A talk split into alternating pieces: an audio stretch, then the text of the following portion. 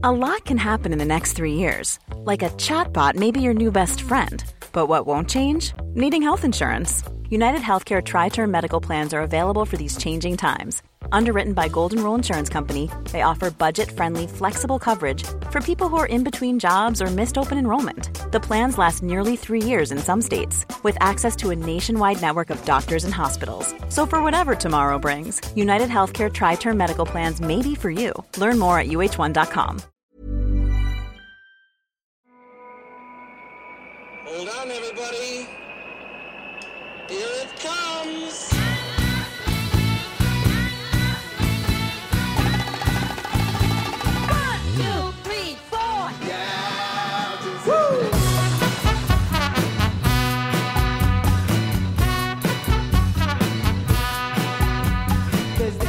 Forger son mental, avoir un gros mental, c'est dans la tête.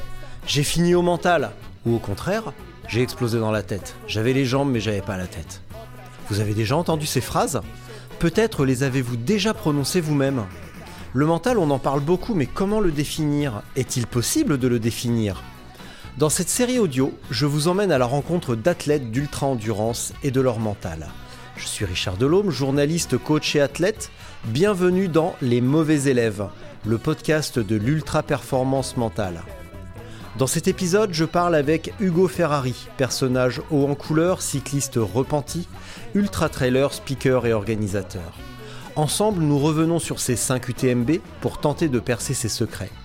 Et si, comme beaucoup d'athlètes, Hugo prétend ne pas faire de préparation mentale, on retrouve comme toujours les principes fondamentaux. Et sans plus attendre, Hugo Ferrari. Bon Hugo, j'ai regardé un petit peu ton site, la taverne du Duc. J'en ai apprécié l'univers fantastique qui s'en dégage, quelque part entre Camelot et euh, Kung Fu Panda. Mais est-ce que tu peux m'expliquer pourquoi cette auto- autoproclamation Duc de Savoie? Alors, ne commence pas à rigoler parce que, comme je te le disais un instant, euh, j'ai fait un autre podcast précédemment où j'ai raconté beaucoup de conneries et je m'étais dit sur celui-là, essaye d'être sérieux. Donc si au Ah bout oui. de 45 secondes déjà on commence à rigoler, euh, tu te doutes que l'entreprise va être périlleuse. Donc pourquoi le duc de Savoie? Ah, t'as peut-être mal choisi la personne, euh, si tu voulais pas trop rigoler. Euh, ça vient de, de l'année 2019, où j'étais allé faire une petite course, course à saucisson, hein, c'est vrai, on peut, on peut le dire, on devait être 150 au départ. Un 80 bornes là dans, dans le Beaujolais, le ultra Beaujolais Village Trail. Très sympa, même s'ils ont revu un peu les distances depuis.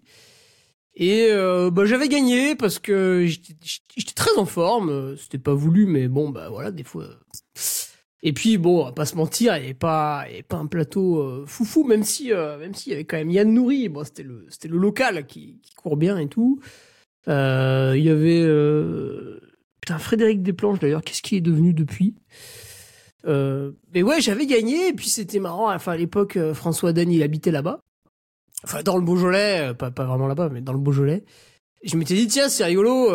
François Den. euh, Enfin évidemment on n'avait pas fait cette course, mais j'avais gagné un peu sur ses terres, tu vois. Je me suis dit bah tiens je suis allé un peu en campagne chez lui. moi j'aime bien l'univers un peu moyenâgeux ou, ou médiéval. euh, Tu vois tu parlais de, de Camelot. Et, euh, et j'ai dit bah tiens le, le duc de Savoie parce que Chambéry est la cité des, des ducs de Savoie. Euh, la TDS c'est la trace des ducs de Savoie. Ben, j'ai dit bah tiens le, le duc de Savoie est venu euh, sur les terres du, du roi François d'Aisne lui prendre un, un bout de un bout de terrain quoi. Et c'est parti de ça et c'est resté. Tout C'est aussi, ça- c'est aussi simple que ça. C'est une bête histoire de, de territoire et de euh, je viens courir euh, chez Ouais. quelqu'un, je gagne et voilà. C'est aussi simple que Ouais, ça. puis ra- rapidement, euh, rapidement, si tu veux, euh, ça m'a fait marrer de porter le, le drapeau de Savoie en vidéo, euh, de, de m'acheter un chapeau sur, euh, sur le magasin de décoration qu'on a à côté là. Euh, et puis en fait, je me suis dit, bah tiens, finalement, quand je fais un podcast ou une vidéo YouTube, il y a toujours une part euh, non négligeable de gens en fait qui saisissent pas l'humour, même s'il est quand même tellement grossier que ça m'étonne à chaque fois euh, qu'il y en ait qui le saisissent pas, mais euh, bah, visiblement ça arrive encore. Et du coup, je me suis dit, bah si je me déguise, ça va être encore plus frappant, quoi. Si je dis c'est le duc de Savoie, les gens vont tout de suite instantanément comprendre que c'est une blague, c'est pour rigoler. Euh, et effectivement, ça marche bien, mais on en a quand même euh, qui le prennent au premier degré hein, parfois. Alors, tu prétends toi-même être un piètre cycliste. Pourquoi pas? Pourquoi pas? Oui, oui, bah, par Mais surtout, tu as eu la, tu as eu la révélation de l'ultra en 2016 en devenant. En fait, j'ai cherché un petit peu. Hein, quand même, ça ne se voit pas Ouais. comme ça, mais j'ai un petit peu fouillé. Attention alors. Et de tes propres mots, en étant, en devenant convaincu et surtout convaincant. Ça signifie quoi? Que à ce moment-là, tu es devenu convaincu et convaincant. Alors, est-ce que tu te souviens de cette phrase au moins, ou est-ce que tu veux que je te rafraîchisse Putain, vraiment non, la mémoire? c'est- c'est- où est-ce que j'ai dit ça? Alors, je suis bien embêté parce que là, je, ne- je n'en ai plus la trace. Mais globalement, est-ce que ton passage du vélo Ouais. à la- au trail s'est passé comme dans du beurre, ou au contraire, est-ce que ce fut un chemin périlleux? Ah ouais non non, c'était- assez dur quand même hein, parce que en vélo, euh, oui non, j'étais pas, j'avais pas le niveau d'être professionnel. Mais t'avais quand même un bon petit niveau na- national, donc effectivement, entre national et pro, euh, c'est pas le même vélo. Enfin, c'est pas la même attention hein, pour, Mais pour quand ceux même. qui font du vélo, euh, moi en élite nationale, ce qui est la- les plus hautes courses au niveau amateur, Ouais. arriver avec le peloton euh, à l'arrivée, c'était un exploit en fait. C'était déjà, C'était déjà- euh, Hmm. beau. Donc j'ai- quand même beaucoup de difficultés par rapport à, à beaucoup d'autres gens. Mais effectivement, je, je grimpais bien, tu vois, physiquement j'étais euh, j'étais assez fort, je grimpais bien. Par contre, j'avais très peur en fait dans le peloton, je, je descendais un peu mal. Pour vous Hmm. expliquer, c'est un peu comme Pierre Roger Latour qui avait ce souci là, bah, encore plus Ouais. cette année, ça s'est vu quand il était en échappée. Mais hum, donc j'ai arrêté le vélo parce que en fait, euh, au bout d'un moment, bah t'as fait trop de chutes et euh, t'es un peu dégoûté. Puis tu vois que tu n'y arrives pas. Et du coup, je me suis mis à courir, mais pas tout de suite en fait. Euh, D'abord, je me suis mis à boire parce que j'étais en école d'ingé, euh, donc on picole beaucoup. Et au bout de deux mois à, beaucoup boire, je me suis dit non, c'est plus possible. Parce que là, des fois, je me, je me réveillais, machinalement, j'allais en cours, mais je savais pas trop ce qui se passait, quel jour on était, quelle matière on avait. Ça m'échappait un petit peu jusqu'à midi. Et après, les idées se remettaient en place. Et du coup, je suis allé courir avec un, un copain de soirée d'ailleurs, un sacré, un sacré pilier de bar lui aussi. Et bah, c'était sympa. Et un mois et demi après, on s'est inscrit à une course de, de 20 km, je crois. Et puis après, bah, le virus a pris finalement. Tu vois, j'avais, j'ai voulu faire l'ultra tour du Beaufortin qui est chez mes grands-parents là en, en juillet. Ce qui, après quelques mois de pratique, était peut-être un peu idiot. Euh, D'autant plus qu'avant, j'ai voulu faire la maxi race et là, c'était beaucoup trop dur, donc je m'étais fait un peu mal partout. Euh, donc j'avais pas pu préparer non plus le Beaufortin. J'avais pas couru pendant quatre semaines, ce qui est un peu embêtant avant de prendre le départ. Évidemment, ça s'est très très mal passé, mais j'ai trouvé ça magnifique, très beau. Et euh, le virus était, était, était là du coup. Par contre, il m'a fallu euh, ouais, quasiment deux ans, tu vois, avant de refaire un ultra qui était la TDS. Parce que après, je me suis dit, bon, attends, c'est quand même pas possible euh, d'avoir mal partout tout le temps. Les autres euh, n'ont pas mal comme ça, donc c'est qu'il y a un problème. Donc euh, Mathieu Bonan du team Optisport m'avait un petit peu repéré parce que malgré toutes ces conneries, euh, j'étais quand même plutôt devant. Et en 2015, il m'a mis dans son team Optisport là, c'était c'était sympa, familial, gentillet, beaucoup de plaisir. Et, puis lui, il faisait les plans d'entraînement, c'est un, un kiné aussi. Ça s'est bien passé, il m'a bien remis le pied à l'étrier, tu vois, de 25 à 65 km, on va dire. Mhm. Et puis en fin d'année, on s'est séparés parce que moi, en fait, je voulais vraiment partir sur de l'ultra. Lui, il était pas ultra chaud. Euh, il maîtrisait moins bien aussi. Il était très très bon pour euh, préparer des gens sur marathon. Je pense là, il avait vraiment vraiment l'habitude euh, avec Bertrand Brochot, avec d'autres athlètes. Par contre, l'ultra peut-être, euh, voilà, bah ouais, lui, il y touchait un peu moins. hein. C'est vrai que le trail c'est quand même vaste. Et, et du coup, ouais, je suis parti en 2016 pour faire avec, euh, avec Patrick Bringer. Et, et ça s'est bien passé tout de suite, ouais. Et en 2016, ouais, quatrième à la TDS, et puis là, c'était réglé, quoi. C'était une course plus ou moins internationale. Euh, c'est Pocapel qui a gagné. Et... et puis, ouais, quand t'arrives dans les rues de Chamonix, t'es quatrième, t'es premier français, c'est 21h. Bon, je te fais pas un dessin, quoi. C'est c'est plutôt sympa. Tu te dis, c'est c'est un beau sport, quoi. Qu'est-ce qui t'attirait dans l'ultra plutôt que euh, Pourquoi, pour, le dire autrement, pourquoi passer vraiment sur de l'ultra au lieu de rester sur euh, un mélange plus rigolo, trail court, picole la semaine, la semaine? Ah, ça m'a jamais trop amusé hein, de... de picoler? de picoler ou. Enfin, à petite dose en tout cas. Moi, il fallait que ça soit. Il fallait le faire à un moment grand, donné en vois. tout Il cas. fallait que ça soit fantasque, il fallait que ça, que ça parle, il fallait que ça pète. Et euh, du coup, j'avais plusieurs jours à, à me remettre de tout ça. Et il y avait des jours de préparation avant d'aller à, à une soirée digne de ce nom. Donc, c'était vraiment une organisation qui, qui t'empêchait de, de faire du sport hein, le, le reste du temps. Euh, non, le trail en fait, ne m'a jamais vraiment intéressé. J'en fais un peu, bien sûr, pour la préparation. J'y prends quand même du plaisir. Mais ne m'a jamais intéressé dans le sens où tu vois, en vélo, c'est des efforts qui durent à peu près 3 heures, hein, plus ou moins. Et, et j'avais plus envie de faire cet effort. C'est un effort très difficile, hein. 3 heures euh, à son meilleur niveau, c'est c'est très dur parce que tu balayes un peu toutes les plages d'intensité. Euh, t'es obligé de commencer à gérer un peu euh, ton alimentation, euh, mais c'est très dur parce que t'es à haute intensité, donc c'est vraiment un effort euh, extrêmement difficile. Hein. Voilà, le maratrail, c'est très très dur. Et euh, j'avais plus envie de ça.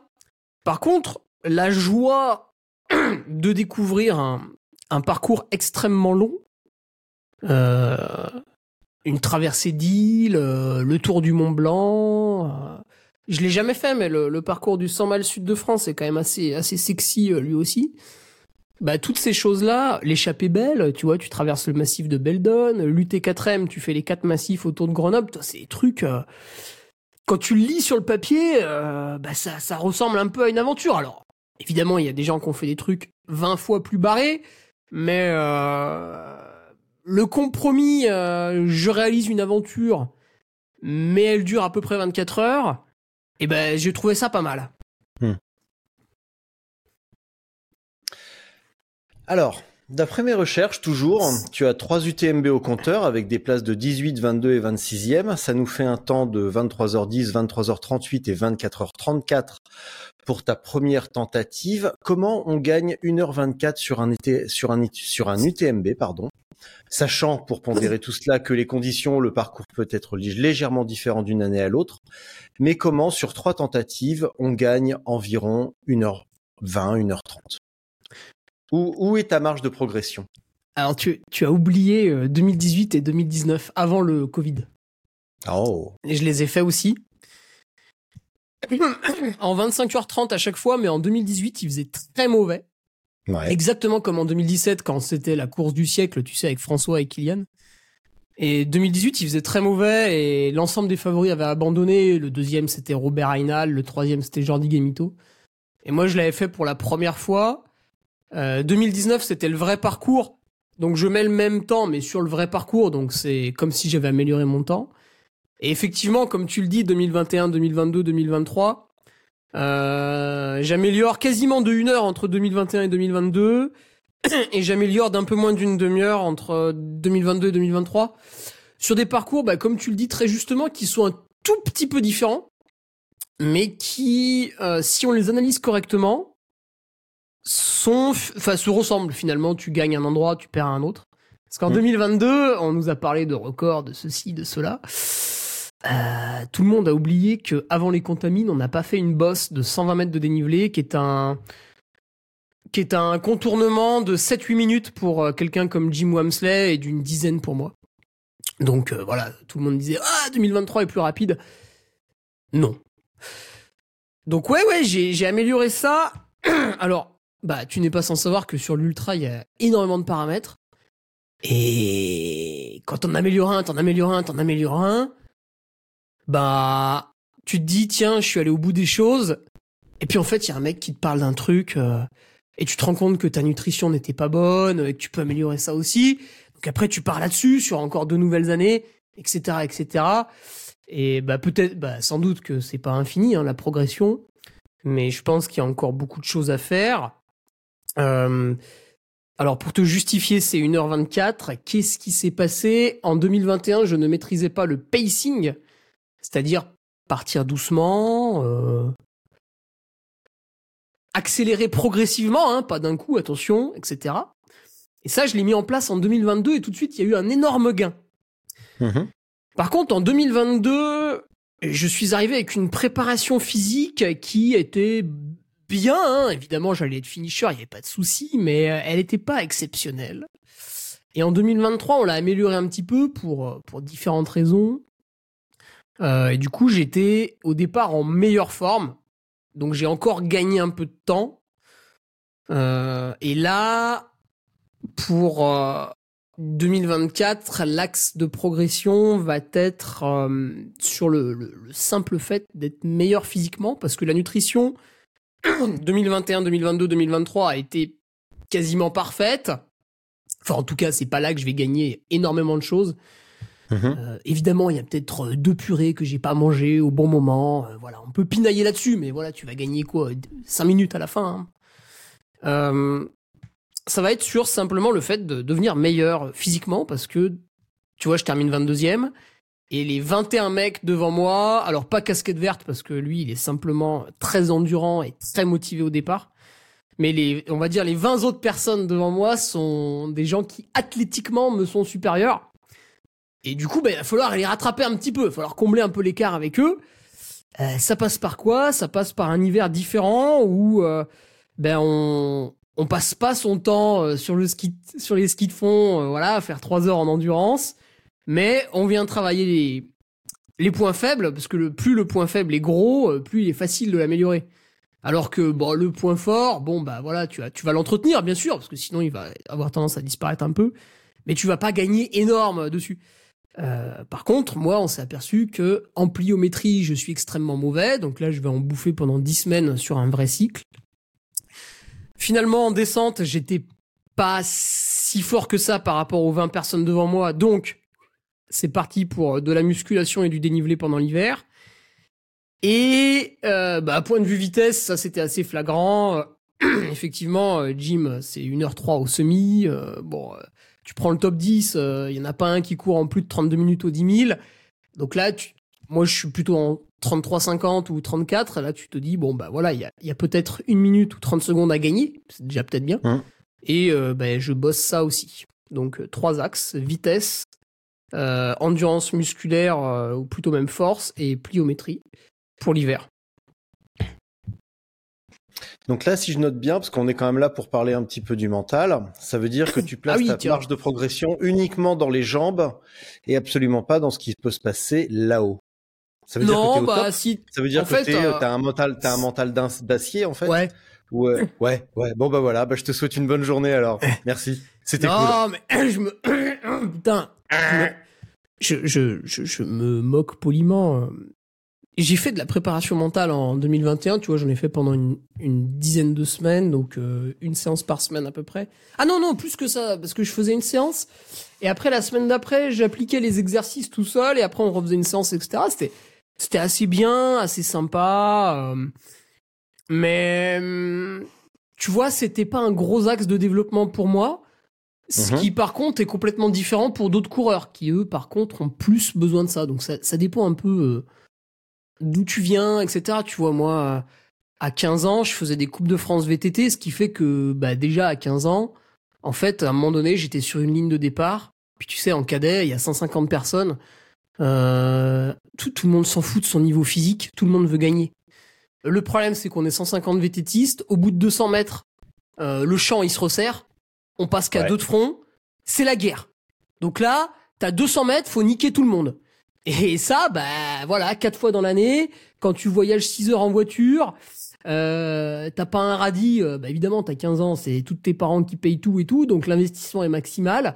Et du coup, bah ouais, ouais, pendant jusqu'à mes, j'ai arrêté le VTT à 20 ou 21 ans. Euh, chaque année, quatre fois dans l'année, il y avait un effort maximal à, à produire et du coup, tu, en fait, intrinsèquement, tu développes tout un tas de techniques quand t'es compétiteur à un jeune âge pour euh, pour battre les autres et c'est des techniques mentales et il y avait aussi l'entraîneur qui nous en faisait un petit peu en fait la veille. Bon, on faisait juste la, visualisa- la visualisation de la boîte noire. Il disait bon les gars, fermez les yeux, vous imaginez une boîte. euh, voilà, euh, bon ceux qui ont eu un 5 sur 20 euh, au lycée euh, cette semaine, hop, vous le mettez dans la boîte, vous fermez la boîte et vous pensez plus qu'au vélo, etc. Parce que c'est le week-end, c'est la Coupe de France. Et du coup, oui, j'en ai moins besoin que quelqu'un qui aurait découvert le sport sur le tard et qui aurait peut-être commencé sa compétition avec le trail, qui est un des sports les, les moins stressants quand même euh, au départ. Effectivement. Alors, Tu vois, quand tu pars pour un ultra, euh, pff, le stress sur la ligne, c'est léger. Parce que si tu pars loin derrière les autres, tu peux les rattraper, quoi. on va en parler un petit peu plus tard. Alors, une veille de course, justement, hein, une veille du TMB, de euh, n'importe quelle course un petit peu euh, que tu auras préparé un petit peu sérieusement, tu es plutôt détaché ou plutôt irritable? Euh, bah ça a évolué, hein, Ou parce quelque que... part entre les deux Ouais. Non, maintenant, je suis très très détaché. Euh, j'ai quand même une feuille avec les choses importantes à, à pas oublier parce que Hmm. plus tu, plus tu es détaché, plus tu peux oublier un truc. Et euh, bah non, tu vois là par exemple le, le jeudi juste avant l'UTMB, le midi, j'ai un ami qui m'a amené un, un très bon euh, jambon Serrano d'Espagne. J'ai j'ai oublié euh, la date d'affinage, euh, je m'en excuse, mais on, et on l'a mangé tous les deux là, c'était délicieux. On s'est régalé. Bon évidemment, on n'a pas mangé 25 kilos. Et hum, maintenant, je suis très très très détendu, vraiment très zen. Par contre, quand je te dis à 17h, je suis sur la ligne de départ, le départ est à 18h. À 17h, je suis sur la ligne de départ. Et il n'y a pas euh, machin m'a appelé, bidule ceci, truc cela. Non, à 17h, je suis sur la ligne de départ, point barre. Mais euh, dans le détachement, dans la zénitude. Par contre, en 2018, pour mon premier UTMB, tu vois, il y avait beaucoup plus de stress. Euh, même en 2019, où je faisais un peu des, des choses idiotes. Par exemple, je, je cassais le stress en buvant un café, euh, tu vois, juste avant le départ avec des amis dans un bar. Et, et en fait, c'était assez mauvais parce que bah, la caféine juste au départ, c'est pas très bon parce que ça augmente encore euh, le stress au final. Enfin bref. Et avec le temps, euh, plus le temps passe, plus je suis vraiment très très zen, euh, même la semaine avant. Mais effectivement, au début, comme tu le dis, euh, il y a, je pense, la, la découverte qui fait que bah t'es forcément un peu stressé, quoi. Alors, est-ce que tu peux être un petit peu plus précis, justement? Qu'est-ce qui te, qu'est-ce qui te stressait? Qu'est-ce qui te rendait euh, irritable ou tendu? Tendu, tendu, euh, une veille de course 2018-2019, t'étais Ouais. tendu. Pourquoi? Est-ce que tu t'en souviens? Ah ouais, ouais, je, je m'en souviens bien. C'est que sur euh, l'UTMB, c'est pas valable avec toutes les courses en fait. Sur l'UTMB, tu sais, c'est une très grosse machine. Euh, les rues de Chamonix sont bondées. Tu ne peux pas y circuler en voiture. Tu voilà. Donc si t'as oublié quelque chose, c'est compliqué. C'est un peu comme quand tu vas faire inspecter ton matériel obligatoire deux jours avant. Alors maintenant, ils ont arrêté ce, ce truc là, mais avant, ça te prenait facilement une heure Plus si t'avais pas de chance.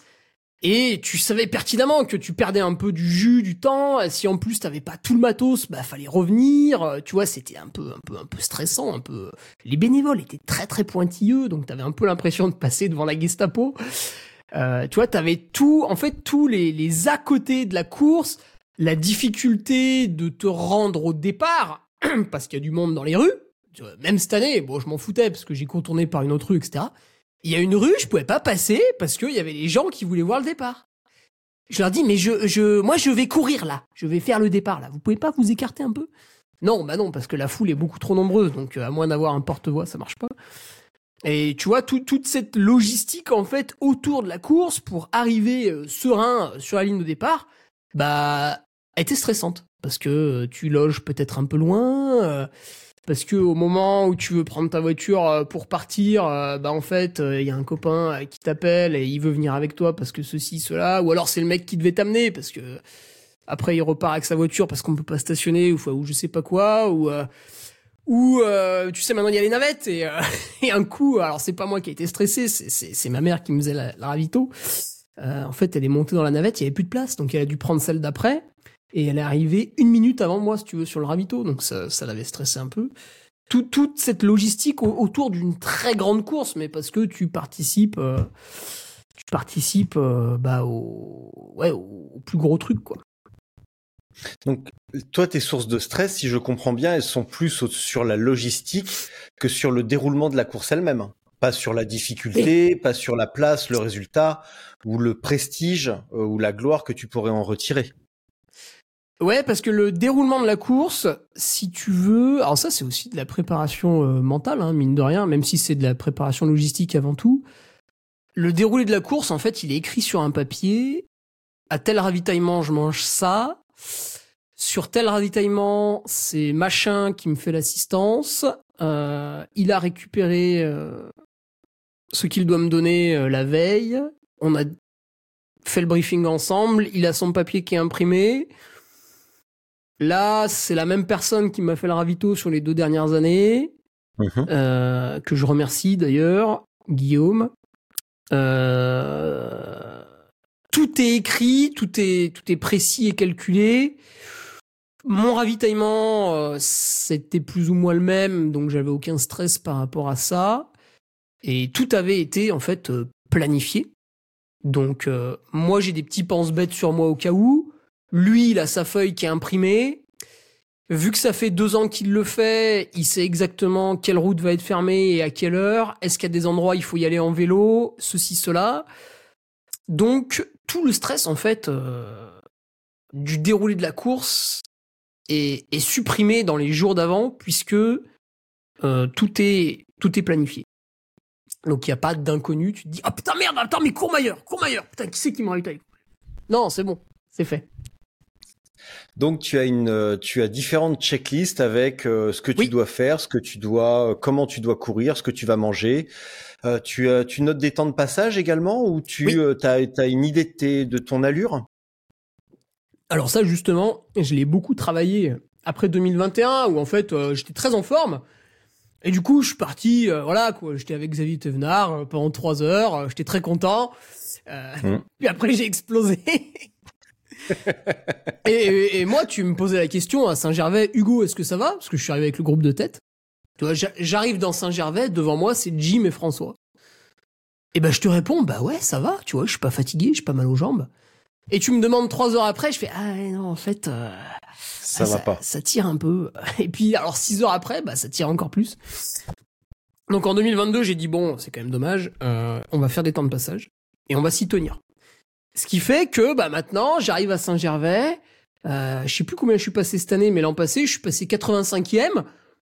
Mais je m'en foutais parce que j'étais sur des temps de passage prévus et je savais très très bien qu'en fait, j'allais doubler énormément de gens dans les six prochaines heures puisque eux allaient avoir bah, ce que j'avais vécu l'année d'avant, c'est-à-dire ce, ce petit Mm. coup de mou, tandis que moi j'allais glisser sur une allure plutôt régulière.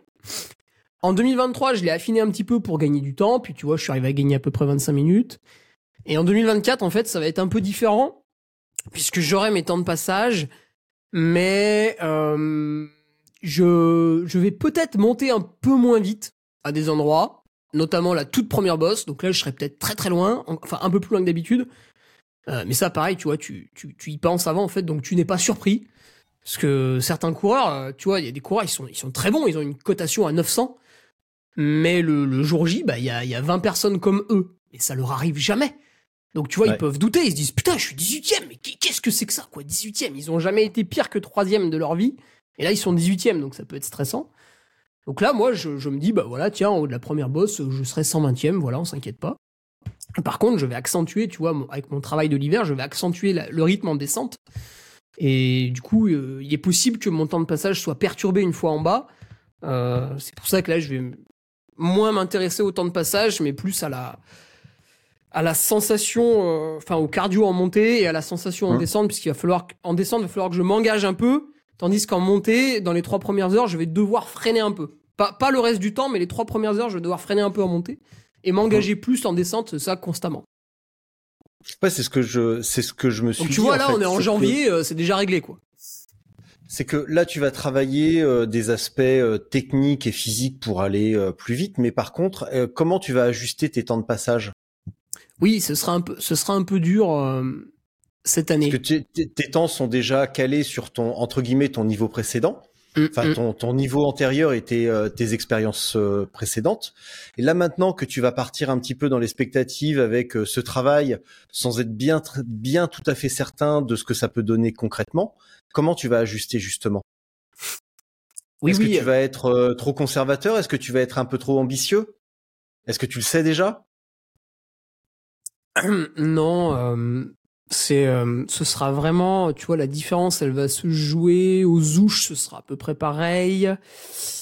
Euh, la différence, elle va vraiment se jouer dans la première montée, que je vais freiner un poil plus par rapport à d'habitude. Alors, de manière un peu empirique, je me dis que je vais perdre deux minutes dans l'histoire, donc je vais ajouter deux minutes au, au point de passage, donc qui devrait être dans les 1h20 et quelques. Euh, du coup, après, vu que je sais que je vais descendre plus vite, en fait, le temps de passage de Saint-Gervais va être plus ou moins conservé, tu vois, parce que ça va s'annuler là, les deux. Euh, donc, je vais travailler comme ça, itération par itération, pour essayer de faire mieux. Et après, pour te dire la, la vérité, euh, jusque, jusqu'au chapieux, tu es dans ce truc de, ok, à des moments, il faut que je me freine. Typiquement, la montée au col du bonhomme, tu vois, je, regarde un peu le chrono, donc t'as le, le ravito de la balme au milieu. Et euh, tu vois, je regarde un peu le chrono, je me dis ouais, ok, là je suis un peu en avance. À la balme, ça fait un premier point, donc après tu affines, tu ralentis un peu, etc. Donc c'est très très confortable. L'an dernier, je l'ai fait en discutant avec mon frère euh, toute la montée, donc à un rythme très, très agréable. Et euh, c'est plutôt vers euh, le col de la Seigne, c'est au niveau du col de la Seigne où là, pour la première fois, je suis obligé de me challenger un peu pour, euh, pour monter correctement. Tu vois, juste se relancer un peu, tu vois. Parce qu'en plus, t'approches de minuit, donc t'as tendance à te, à te poser un peu. Là, c'est le moment où il faut que je me remette un peu dedans. Euh, faut faire très attention parce que souvent là-haut, les descentes, il y a du brouillard, etc. Donc là, tu- il faut vraiment se remettre focus. Et par contre, c'est au, au niveau du, du grand col ferret où là, tu rentres vraiment dans le truc. Et là, c'est là, c'est là où il faut mettre l'énergie, c'est là où il faut sortir les tripes, c'est là où ça devient dur. Euh, je l'ai vu encore l'an dernier, tout, tout allait bien. J'arrive à Arnouva, euh, le sourire aux lèvres, euh, voilà. Et, et c'est vraiment dans, dans le grand col ferret où tu commences, euh, bah, c'est le kilomètre 100, hein, où tu commences à, bah, à ralentir. Et du coup, c'est là où tu, tu mets en place euh, voilà tout, tout ce que tu as prévu quoi je sais pas une musique violente euh, des pensées euh, qui te bonifient enfin ce qui te fait ce qui te fait plaisir mais c'est c'est là où tu te sors les tripes quoi et pas et pas dans le Mm. col du bonhomme ouais Alors, avant de passer sur la suite, tous les trucs que tu viens de me détailler là, la musique violente, tu m'expliqueras ce que c'est après. ah j'en mets Les plus pensées. Ah, tu mets plus. Oh. Euh, euh, les pensées euh, qui te bonifient. euh, est-ce que tu, est-ce que ça c'est issu des années Coupe de France cadet VTT ou est-ce que c'est euh, issu de ce que tu as fait en prépa mentale? Est-ce que c'est euh, l'expérience du trail, euh, la rencontre avec d'autres coureurs qui t'ont, euh, avec lesquels ils- vous avez partagé des trucs Ça vient d'où tous ces, tous ces outils? Non c'est issu du Parce- home trainer Oh. tu sais quand tu te fais chier sur le home trainer Ouais. du coup tu alors moi j'ai une tablette euh, devant moi là sur le home trainer. Ouais. et je je scroll YouTube. Et donc des fois je trouve des tu sais t'es en train de faire ton alors ça dépend de l'exercice que tu fais tu vois. T'es en train de Ouais, faire ton exercice tu... fais passer. Il y a des séances où tu peux pas vraiment scroller quand même. Hein, quand Oui, bien sûr. Ah non, des fois, bloc, euh, tu scrolles pas quoi. ouais en plus vu que moi je je paye pas YouTube tu sais des fois tu as la pub. Donc t'es en train de faire ton ton Jiménez t'attaques euh, une minute PMA putain c'est la bonne vidéo et tout. T'envoies t'envoies et d'un coup une pub pour Soch qui arrive Euh, et du coup, ouais, en fait, j'ai j'ai tout un, tout un panel de, de, de musique finalement que j'ai trouvé un peu par hasard, tu vois, là-dessus. Euh, Alors, c'est tout et n'importe quoi. C'est vraiment tout et n'importe quoi. Euh, ça peut être, euh, ça peut être DJ Matafan euh, qui fait raclette party. Ça peut être, euh, ça, ça peut être du. Tiens, hier, hier j'ai mis du, du, du, du death metal là, parce que c'était dans une version remixée du Seigneur des Anneaux. Enfin bref. Euh, il y a- ça peut être aussi, euh, tu vois, un petit 50 Cent euh, qui a, qui a toujours son, son petit effet, euh, plein de choses comme ça. Et en fait, tellement je les écoute, parce que moi, quand j'aime un truc, je le passe, je le repasse, je le re-repasse. Bah après, juste en y pensant, en fait, je m'en suis rendu compte l'an passé. Euh, c'est bon, ça me met déjà dans, dans l'état de, de transe un peu voulu. Et, euh, et j'ai plus besoin de l'écouter, ou tu vois, d'amener un, un appareil supplémentaire. Et là, là je diminue mon, mon stress et ma logistique sur un UTMB, parce que tu sais, il y a beaucoup de matériel, etc. Et quand tu peux enlever euh, le, le téléphone ou le MP3 ou les oreillettes, ça fait plaisir. Alors le téléphone, j'ai toujours Ouais. une espèce de daube euh, au fond du sac là pour euh, pour envoyer un coup de fil euh, comme demandé sur le sur le matériel obligatoire, mais j'ai pas mon mon iPhone euh, traditionnel. Donc ouais, ça vient de du home trainer où j'ai regardé beaucoup de vidéos. Ça peut être aussi les des vidéos du Tour de France remixées, tu vois, celle de Lance Armstrong, bah, que j'ai après euh, commenté moi-même, mais euh, la version originale était déjà excellente avec euh, euh, des, des musiques de fond rigolotes, The Last of Mohican, là, des trucs comme ça. Et toute la partie checklist, là, tu réponds pas parce que ça, le- ça, je doute que tu trouves. Autant les musiques et les euh, et les meilleurs moments des attaques de Lance Armstrong, je comprends qu'on les trouve euh, sur YouTube, il y a pas de problème. Mais toute la partie checklist, Euh, c'est quoi ça? Euh, checklist de veille de course, euh, de plan de pl- stratégie de course, Ah ça, ouais, tu, bah, le, tu le sors d'où? Ça, tu le tout- sors d'où ça? j'ai tous C'est la, c'est la Coupe de France cadet? Ouais, mais ça, je veux dire, Euh, tu, tu le, c'est sorti non, comme ça, un matin, tu te- tu t'es réveillé, les mecs, je vais faire des checklists. Calmez-vous. euh, Ou alors est-ce que ça, ça a maturé, on te l'a suggéré, tu l'as travaillé? Euh, Ça se passe comment le, le côté checklist? Euh, bah, je sais pas pourquoi, mais quand j'étais étudiant, je pense en DUT, j'avais déjà plein de feuilles où je notais tous les trucs à faire dans la journée, tu vois. Parce qu'il y avait euh, les études, euh, le sport euh, à plus ou moins haut niveau, j'étais en sport-études, etc. Donc ça, bon, ça, les journées s'enchaînaient assez, assez rapidement, même si à l'époque je, je jouais à la PlayStation. Et du coup, ouais, j'avais toujours un peu une liste de choses à faire avec moi, tu vois. Enfin, en cours, j'écoutais pas trop, donc j'écrivais sur un papier tout ce que j'allais faire en rentrant.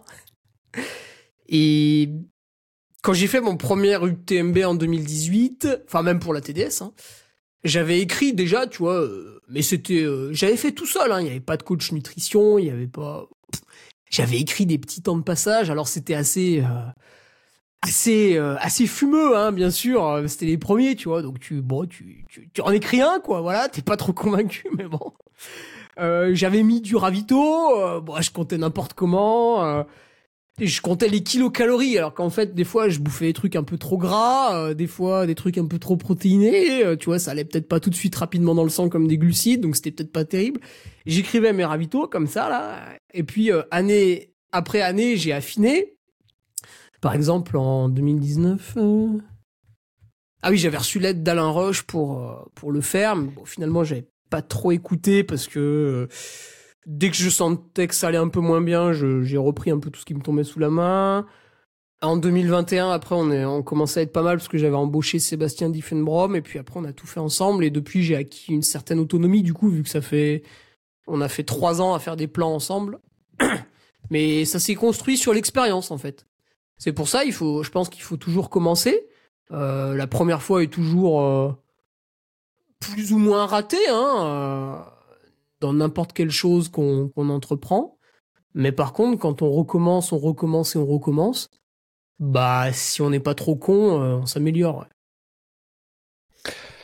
Avant qu'on revienne sur le, mais c'est un petit peu lié vraiment sur le mental, on va parler un petit peu de la nuit. Quelle, influence ça a sur toi la nuit? Puisque vous partez à 18h, euh, vers minuit, euh, quand il commence à y avoir un petit coup de mou, un petit coup de fatigue, euh, et que la nuit est bien présente, qu'on y voit comme à travers une pelle. Comment tu te sens? Est-ce que au contraire ça va? Est-ce que ça va moins bien? Est-ce que tu attends avec impatience le lever du soleil? Ça a quel effet sur toi la nuit? Ouais, bah tu vois, au début ça fait ça fait super peur parce que tu te dis putain mais en fait je vais je vais courir toute la nuit quoi, ça va être un peu un peu long. Euh, Du coup t'essayes, euh, tu stresses par rapport à ça donc t'essayes de, de de blinder euh, là-dessus. Moi j'avais fait un peu des non j'avais rien fait en fait la première année, j'avais rien fait. Je m'étais dit oh c'est pas grave on y va on fonce. Bon, ça marche pas. Ça, ça marche pas comme méthode. Donc, euh, qu'est-ce qui s'est passé? Bah, j'ai somnolé euh, toute la seconde moitié de la course. Euh, bon, c'était c'était pas terrible. Deuxième année, j'ai dit bon, il faut une stratégie pour la nuit. Là, j'ai dit ah, il faut de la caféine. Euh, problème, j'en ai pris euh, trop tôt, tu vois, direct à 17h, café, café. Pendant la course, euh, tout de suite, bam, bam, bam, bam, capsule de caféine, en dosant rien, hein, donc en les prenant au pif, ce qui est du coup pas terrible parce que des fois t'en prends trop, des fois t'en prends pas assez. Mais c'était pas mal. C'était mieux déjà, c'était mieux, tu vois. C'était pas top, mais c'était mieux. Et puis au fur et à mesure, tu, tu domestiques un peu le truc, tu comprends qu'en fait il faut manger un peu plus salé, ça, ça a tendance à un peu te réveiller, un peu, un peu plus protéiné. Alors évidemment, il faut pas euh, euh, se nourrir que de jambon pendant toute la nuit, mais voilà, orienter un peu différemment. Et et il y a un truc euh, un peu voilà, c'est un peu bourrin, mais plus tu en fais, eh ben plus tu y arrives. Tu vois, plus euh, plus ton corps est habitué à, à courir la nuit. Alors évidemment, si tu fais un entraînement nocturne par semaine, tu, tu vas te cramer parce que le sommeil est quand même prépondérant.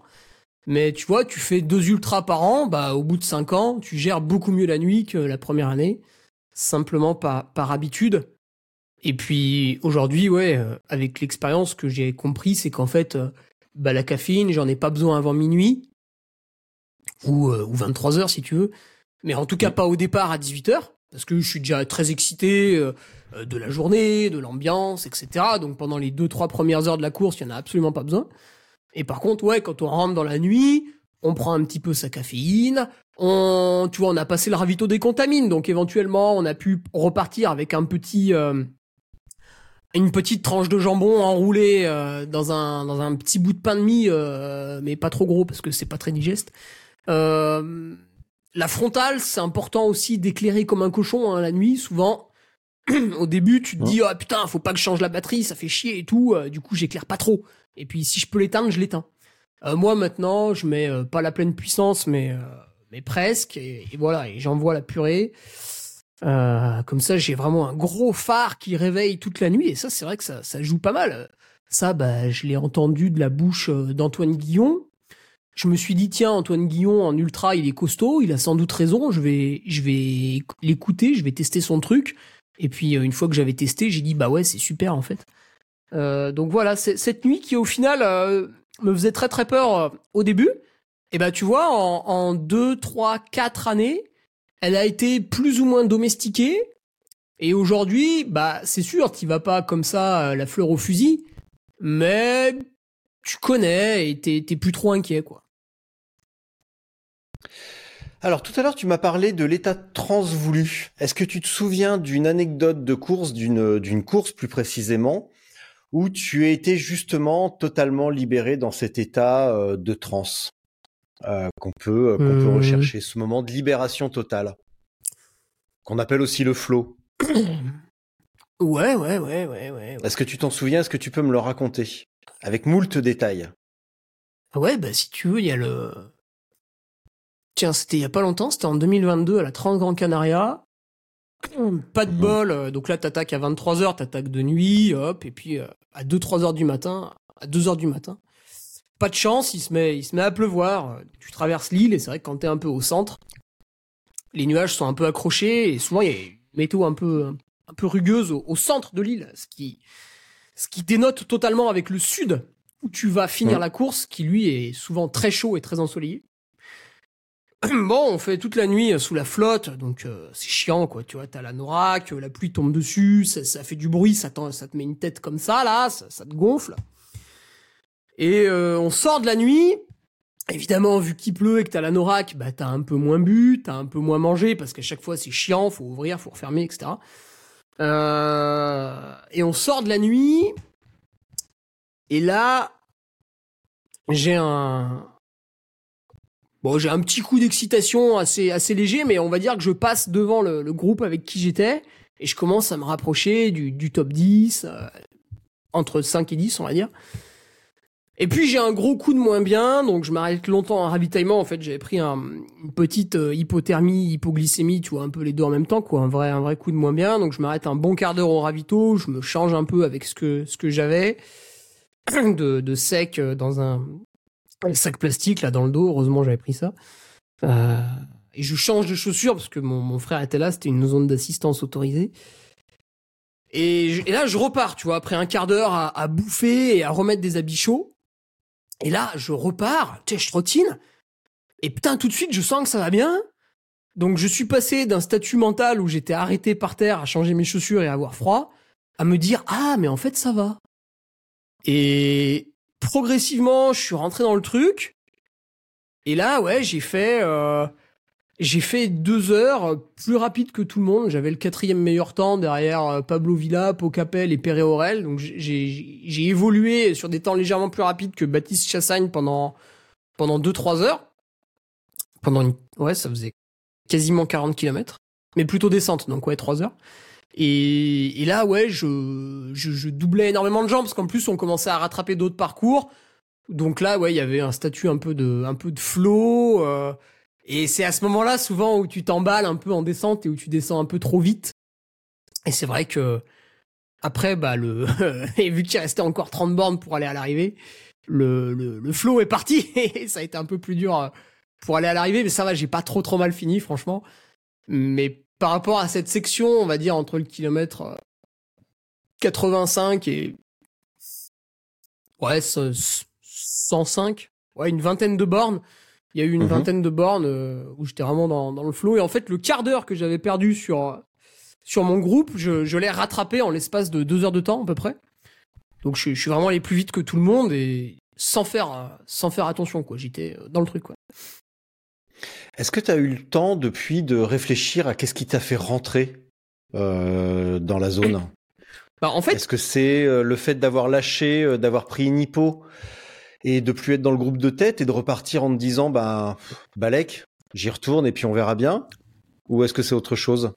Non, j'avais prévu en 2022 à la Transgrand Canaria, c'est la première course que j'ai faite en prévoyant mon, mon pacing, tu vois, plutôt doux au début, et vers Mhm. la moitié on commence à s'exciter un peu, et si possible on finit fort. tu vois. Donc au début je me freinais, je me freinais, je me freinais, j'étais loin, hein, j'étais plus de 50e. Et puis je suis revenu euh, dans les 15 premiers à la mi-course, on va dire. Mais ça c'était un plan qui était prévu, et il était prévu d'accélérer après la, la mi-course qui est euh, Artenara, là, au kilomètre 62. Sauf que euh, bah là, j'ai commencé à accélérer, tu vois, j'ai commencé à rentrer dans le truc, donc j'avais prévu cette accélération. Mhm. Et c'est là où bah, le coup de froid de la nuit, ça je l'avais peut-être un petit peu mal anticipé, parce que c'est vrai que quand tu vas aux Canaries, même si je savais que tu pouvais avoir des mauvaises conditions, euh, bon, euh, t'emmènes un kawaii, mais bon, voilà. Là, il avait plu pendant euh, plusieurs heures sur nous. C'est quand même une nuit plutôt, plutôt horrible. Je pense que c'était une de mes pires nuits. Et, du coup, ce que j'avais prévu, en fait, c'est fait fractionner en deux. C'est-à-dire que, hop, je commence un peu à accélérer. Et là, tu sais, tout de suite, quand tu descends bien et tout, là, tu, tu, tu rentres dedans, quoi. Tu vois, et, et du coup, bah, euh, l'avion a été stoppé en vol. Et il a fallu faire une pause. Et après, bah, hop, je suis revenu dedans et j'ai su me, j'ai su m'y remettre. Mais à la base, c'était un peu anticipé. Et qu'est-ce qui t'en a fait sortir? Parce que c'est bien beau de rentrer Ah dedans, bah, mais comme tu l'as dit, ça ça dure pas, ça dure pas toute la vie. Ouais. Qu'est-ce qui qu'est-ce qui t'a fait sortir? Bah, tu vois, c'est un état d'euphorie. Et c'est vrai que du coup, quand tu es dedans, comme tu le dis, c'est, c'est du flow, de l'euphorie. Enfin, on appelle ça comme on veut. C'est Mhm. le moment où on va vite, où l'effort est agréable. Et du coup, en fait, c'est intéressant parce que notre esprit, du coup, euh, prend le relais et nous, nous permet d'a- d'a- d'aller vite et que tout aille bien. Mais du coup, nous ne sommes plus vigilants euh, aux autres paramètres. Et peut-être qu'en descendant à 14 km heure au lieu de 13 sur une piste forestière, bon, je dis n'importe quoi, mais c'est pour donner un exemple. oui. Quand t'es dans l'état de flow, tu sens rien et tu trouves ça agréable, même si c'est le kilomètre 100. En fait, c'était un poil trop rapide pour quelques minutes. Et du coup, Mhm. tu, tu payes l'addition après parce que bah, la ligne d'arrivée euh, n'est pas tout de suite derrière euh, la fin de ton état de flow, quoi. Qui, qui lui est Mhm. limité dans le temps. Hein. On a beau. euh, Et oui. C'est une cartouche qui euh, ne dure pas éternellement, quoi. Et peut-être plus elle est intense émotionnellement et moins elle dure longtemps, peut-être. Euh, Tout à l'heure, tu m'as dit, et là tu l'as un petit peu expliqué, sur l'UTMB ou sur toutes les courses, tu as ton plan de ton plan de marche. À quel moment tu t'autorises à lâcher les gaz, à te dire, ok, je suis euh, là, c'est bon, maintenant je peux y aller, je suis à ma place, allons-y. Avec ce qui, faisons, faisons avec ce qui reste. Ouais, ouais, en fait, tu lâches jamais euh, vraiment les gaz. Encore que. Je vais, je vais te dire comment ça s'est passé, par exemple, l'an dernier, où, tu vois, j'ai été vraiment très précis, très dans le timing et tout. Donc au début, tu te freines un peu, euh, alors tu discutes avec les, gens qui sont avec toi et tout, voilà, c'est vraiment... euh, putain, au début, c'est vraiment... euh, mais comme dit le grand François Den, il faut accepter de se faire chier, en fait, sur les 50... euh, sur la première moitié de l'ultra. Là, là, là, là, là, le temps passe, le temps passe, le temps passe, et progressivement, tu vois que pour tenir les temps de passage, bah, t'as de moins en moins besoin de te freiner. Et la mi-course passe, et là, tu commences à voir que pour tenir les temps de passage, en fait, non seulement t'as plus besoin de te freiner, mais euh, tu commences à devoir relancer à des moments, tu vois. Donc à des moments, t'es Ouais. dans une montée, tu dis bah là, je vais faire un peu de marche et un peu de mini trop pour booster un peu ma, montée. T'arrives en haut, ok, t'as tenu le temps de passage, mais bah effectivement, il a fallu euh, commencer à faire des efforts. La montée d'après, il faut faire un peu plus d'efforts, etc., etc. Et à un moment donné, tu commences à plus tenir le temps de passage. Tu vois, tu sais, tu commences à perdre une minute ou deux. Et là, ça y est, tu sais que c'est le moment. On rentre dans la bataille. Alors, t'espères que c'est le plus tard possible, évidemment. Et tu sais que tu vas devoir te battre à euh, accélérer un peu tout le temps quand c'est possible pour euh, justement venir grappiller les petites minutes parce que euh, visiblement au rythme de croisière ça passe plus euh, ça y est c'est le moment. Il faut que tu que tu commences à à te faire souffrir un petit peu parce que au début tu étais en train de, de, de te calmer de vraiment te préserver. Et là maintenant il faut que tu utilises ton mental non plus pour te préserver mais pour, euh, accélérer cette fois-ci. Parce que au début c'est dur hein, de se calmer hein. Tu sais, t'es es en forme, t'as préparé la course, tu t'es beaucoup reposé avant, tous les trucs un peu logiques, s'entraîner et puis se reposer. Euh, donc forcément, au départ, tout va bien, tout, tout, tout va très bien. Et en fait, ce qui est dur, c'est de pas partir trop vite. Et pendant plusieurs heures, hein, pas seulement la première heure. Mhm. Et après, ce qui est dur, c'est de se motiver à aller plus vite. Parce que t'as les jambes un peu lourdes. euh, voilà. Tout à l'heure, tu m'as parlé de tes pensées bonifiantes. Ça va être quoi, par exemple? Ah, c'est euh, Rambo, souvent. Ou, euh, tu de Tu plus en visualises plus, euh, je Tu visualise. visualises aussi. en Rambo, c'est ça, ouais Ouais, ouais, ouais. Bon, après, Ouais. tu pars dans le domaine du rêve, des conneries comme ça. Ouais Ça, ça marche bien, hein, ça. Alors, il y en a, tu vois, mon frère préfère les Marvel, par exemple, les super-héros Marvel. Euh, voilà, chacun, chacun un peu son truc. Et, et après aussi, des fois, tu sais, tu, on est là, tu vois, on fait du sport et tout, puis on, on se prend un peu pour des, pour des héros. Et moi, j'ai mes grands-parents qui étaient euh, agriculteurs. Et en fait, euh, agriculteur, c'est c'est dur. Et du coup, j'essaie de me remémorer des moments où je les ai un petit peu aidés, où je les ai un petit peu côtoyés dans, dans leurs tâches difficiles, qui étaient un peu rares, hein, parce que tu sais, euh, c'est c'est des grands-parents, donc ils avaient un peu fini le job euh, quand moi je suis arrivé sur mes jambes. Euh, mais voilà, ils ont quand même encore un peu allé au foin. Bon, ils avaient plus de bêtes, mais ils allaient encore un peu au foin, etc. Et tu vois, j'essaie de me rappeler. Tu sais, quand c'est dur à la fin, tu vois, t'as passé la nuit, le soleil s'est levé, puis deux, trois heures après, il fait un peu chaud, hein, parce qu'on est fin août, etc.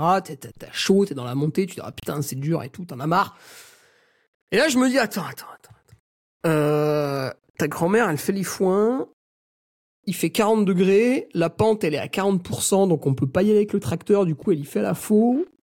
Et toi, t'es en train de me dire que la montée à, à Berton est difficile. La, pardon, la montée à Bovine est difficile. Non, c'est pas dur. Et, et d'ailleurs, bah d'ailleurs, ça, c'est amusant. Tu me disais que tu avais interviewé euh, Stéphane Brognard. Et bah, je, je me souviens de son, son accent euh, vosgien. Je vais essayer de l'imiter, mais ça va être nul. Non, c'est Bon, pas Ça va dur. être trop... Quand il dit non, c'est pas dur. Ça, ça, j'aime bien. me- sans, déconner, tu y arrives pas du tout. hein. Ouais, bah, sans doute. Moi, je suis pas, pas- du tout vosgien. tu- donc. Là, bah, tu peux pas avoir que des défauts non plus, mais euh, euh, disons que ouais, c'est un petit peu plus rude, tu vois. C'est, mais non, c'est pas dur. Ouais, Oh. ouais, ouais, ouais. Après là, on, on se comprend parce qu'on a on a mis le traducteur simultané, mais vraiment quand il te parle vosgien, tu comprends pas. Ah oui. C'est pas possible. Et euh, ouais, du coup, je me souviens aussi de trucs comme ça, des fois, pour relativiser un peu l'effort. Tu te dis, attends, Ouais. attends, t'es venu là de ton plein gré. Tiens, d'ailleurs, t'as payé pour ça. Euh, allez, euh, arrête de te dire, ouais, mais je suis un sportif, puis là, je vais moins vite, oh, c'est une catastrophe et tout. Non, non, non, et arrête ça, là, tu te... Tu retournes et tout, euh, voilà, ça va quoi. Il y a les gens, ils sont venus euh, t'encourager parce que tu sais sur l'UTMB, il y a beaucoup de spectateurs, c'est aussi une particularité de la course. D'autant plus sur la fin. C'est vrai que la nuit, t'es un peu tout seul. Par contre, quand t'arrives à la Mm. fin, bah, tu retrouves le public. Et toi, si t'as lam- lamentablement explosé, euh, bah, si tu veux, euh, tu passes un peu pour un con. Donc tu penses aussi à ça. Tu te dis, ah putain, mais attends, la montée d'après, je sais qu'il y a plein de monde là vers Trian. Ah putain, faut que je me ressaisisse et tout. Euh, donc ouais, il y a, y a ça aussi qui intervient. ouais. Ça, ça marche de mieux en mieux d'ailleurs. Donc Tu se dire tu- que... ça veut dire que Se dire que t'es suivi... Ouais. ça marche de mieux en mieux de se dire que t'es suivi Et que finalement, si tu fais une connerie, ben, tu vas un peu passer pour un, pour un boulet auprès des gens qui, qui te suivaient. Euh, tu sais, typiquement, bah, tu vois, il y a toujours beaucoup de gens qui abandonnent hein, sur ces courses-là. Euh, alors quand c'est un anonyme, bah, tout le monde s'en fout parce qu'on le voit pas. Mais quand c'est euh, le mec sponsorisé par telle marque, tu sais, t'as, toujours, à chaque fois, c'est le même schéma. Il met une photo, ouais, j'y suis pas arrivé parce que c'était dur ceci, c'était dur cela. Oh là là, pourtant je me sentais bien au début, machin, truc. Et t'as l'impression qu'il y a un, copier-coller qui se fait chaque année entre tous les gens qui abandonnent. Et ils te resservent la même soupe pour expliquer à quel point ils y sont pas arrivés. Et, et, et, euh, bon, les gens à chaque fois disent ouais, c'est bien, t'as été courageux quand même, bravo. Mais mais il y a une déception pour le public. Même une déception. Euh, T'annonces que tu fais l'UTMB, euh, tu fais le barbeau là pendant pendant six mois. Et puis finalement, au bout de 6 heures, tu décrètes euh, que c'est dur ou qu'il faisait trop froid ou que je sais pas quoi, et du coup t'abandonnes. Euh, les gens, tu les déçois. hein. Ils le disent pas forcément, mais tu les déçois. Et quand tu y penses, ah, tu te dis ah, attends ouais, euh, attends là je suis en train de monter trop vite. Du coup, je vais exploser plus tard et je vais passer pour un con euh, auprès de tous ceux qui sont venus me voir.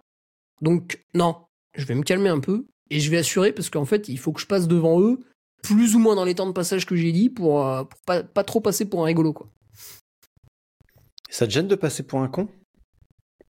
Ah bah ouais, quand même. euh, Quand t'as quand t'as réfléchi euh, plus ou moins à, à ce que t'allais faire et que tu l'as présenté, parce que tu sais, moi j'entretiens un, un blog payant là, le Patreon, donc je décris toutes mes actions de l'année grosso modo, hein, pour arriver en forme le jour J. Euh, et si le jour J, tu leur dis non mais vous inquiétez pas les gars, je pars doucement, je passe en deux heures à Saint-Gervais. T'arrives à Saint-Gervais en 1h48 à 30 secondes du groupe de tête et que 6 heures après euh, t'abandonnes en disant bah je comprends pas, j'ai eu mal au ventre. Euh, les mecs ils sont là mais euh, en fait pendant 6 mois tu nous as raconté des conneries sur ton blog payant et tout, tu nous prends pas pour des jambons là. Donc t'as une responsabilité tu vois après vis-à-vis du discours que t'as eu. Ça s'appelle l'exemplarité. Il y en a beaucoup qui l'ont plus. Ils ont oublié. Alors, est-ce que tu te souviens d'une course où tu as dû aller creuser un petit peu plus loin, aller un petit peu plus que euh, le foin de ta grand-mère ou euh, l'exemplarité que tu pourrais donner à tes, aux gens qui te, qui te suivent? Est-ce que tu as un exemple où vraiment il a fallu aller racler les fonds de tiroir parce que vraiment ça n'allait pas du tout et que tu as été à deux doigts d'arrêter et Bah, que tu tu- tu t'es accroché et à quoi tu t'es raccroché euh, si tu t'en souviens? tu vois, pour répondre à cette question précise, je pense que la meilleure personne à interviewer, euh, ce serait Alexandre Boucher, euh, casquette verte, parce que euh, lui, il a vraiment, il arrive à aller chercher des, des ressources mentales. Oh, je sais pas comment il fait, mais il est très impressionnant dans ce domaine. Tandis que moi, sur cette question précise que tu viens de poser, c'est-à-dire une fois que tu as utilisé un peu tous tes, stratagèmes connus, euh, qu'est-ce que tu fais? Eh ben, j'ai tendance à... Bah là, c'est le moment où euh, je capitule, quoi, en gros. Et euh, alors, je vais pas abandonner, euh, mais je rentre à la maison, euh, bah, doucement, quoi. tu vois, c'est foutu, quoi. C'est le moment où c'est un peu foutu. Typiquement, l'échappée belle en 2020. Bon, bah... le début de course était dur parce que très technique, très chaud. La nuit s'est mieux passé parce qu'il faisait moins chaud, etc. Et puis le lendemain au petit matin, bon, je commençais à avoir très mal aux pieds et tout. Euh, C'était le plus long effort que j'avais jamais fait, 29 heures et quelques. Euh, ouais, si tu veux, à la fin, euh, j'ai fini, mais vraiment pas vite. J'ai fini pour finir, mais il y a, y a, y a plus eu de, de pensée. Euh... Ouais, j'ai juste avancé, quoi. Et je n'ai pas, euh, n'avais pas de solution mentale à apporter à ça. J'ai simplement continué pour passer la ligne parce que j'avais pas de gros problèmes qui m'en empêchaient. Mais d'un point de vue purement sportif et compétition, euh, c'était foutu.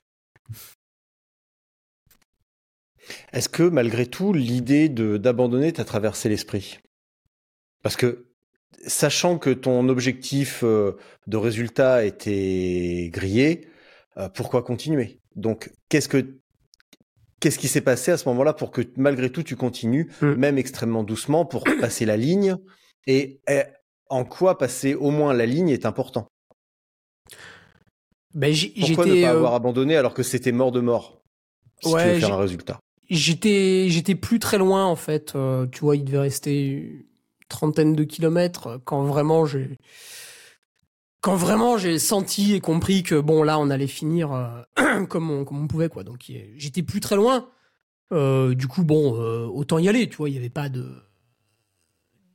de problème particulier. Je ne me mettais en danger sur absolument aucun plan. Par contre, l'an dernier, c'est vrai que j'ai abandonné le 100 miles of Istria, ce qui constitue mon troisième abandon après euh, une gastro au Ventoux et une fracture de la rotule à La Réunion. Troisième abandon, donc, euh, le 100 miles of Istria. Et là, par contre, j'ai abandonné la course alors que j'aurais pu la finir. Parce que, comme tu dis, l'objectif sportif s'était envolé. Par contre, j'ai quand même pris un risque en abandonnant la course parce que du coup, je ne gagnais pas les fameuses 4 Running Stones qui se promettaient à chaque finisher. J'ai abandonné parce que j'avais euh, j'avais très mal en fait sous un pied. J'avais une boule une boule sous le pied, donc j'ai une fibre de collagène qui qui a mal poussé, qui a fait une boule sous le pied et à force de marcher dessus, bah évidemment, au bout d'un moment, ça s'enflamme. Et euh, j'étais arrivé à un point où j'avais fait 20 km en marchant sur une surface plutôt plane. Donc là, je t'explique pas euh, où on en était d'un point de vue sportif. Et en fait, à cause de la boule sous le pied, j'avais évidemment modifié ma foulée. Tu sais, tout ce que t'expliques les kinés à chaque fois. Et en modifiant sa foulée, bah t'as mal. Euh, Donc j'avais la boule euh, sous le pied gauche. euh, en modifiant ma foulée, j'ai eu mal au genou droit. Puis après à la hanche gauche, etc., etc. Puis après j'avais tellement mal sous le pied que j'arrivais plus à courir. Donc si tu veux, on était arrivé à un point où même marcher était très douloureux. Et là, j'étais à 30 bornes de l'arrivée. Donc sur un 100 miles, c'était pas loin. Hein. Si tu m'aurais mis un fusil sur la tempe en me disant bon, il faut que tu finisses, bon, j'aurais pu le faire en marchant, tu vois, j'aurais mis à peu près 6-7 heures. Et puis voilà, parce qu'il y avait plus trop de dénivelé, il y avait vraiment plus grand chose.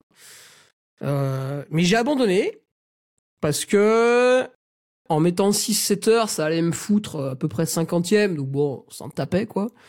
Euh, mais surtout, pour que je pu, pour que je marche, j'étais arrivé à un point de douleur vraiment élevé.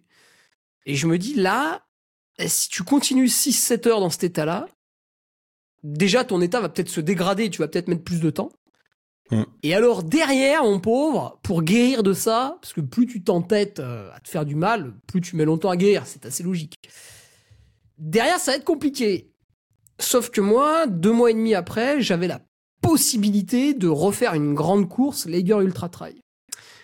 Et du coup, là, je me suis dit, ce qui est un raisonnement que, que j'aime pas trop avoir en, en temps normal, mais bon, tu vois, là, je, je souffrais un peu et tout. Je me suis dit, bah écoute, t'es allé un peu déjà assez loin hein, quand t'as fait 20 km en marchant alors que t'aurais été capable de les courir normalement.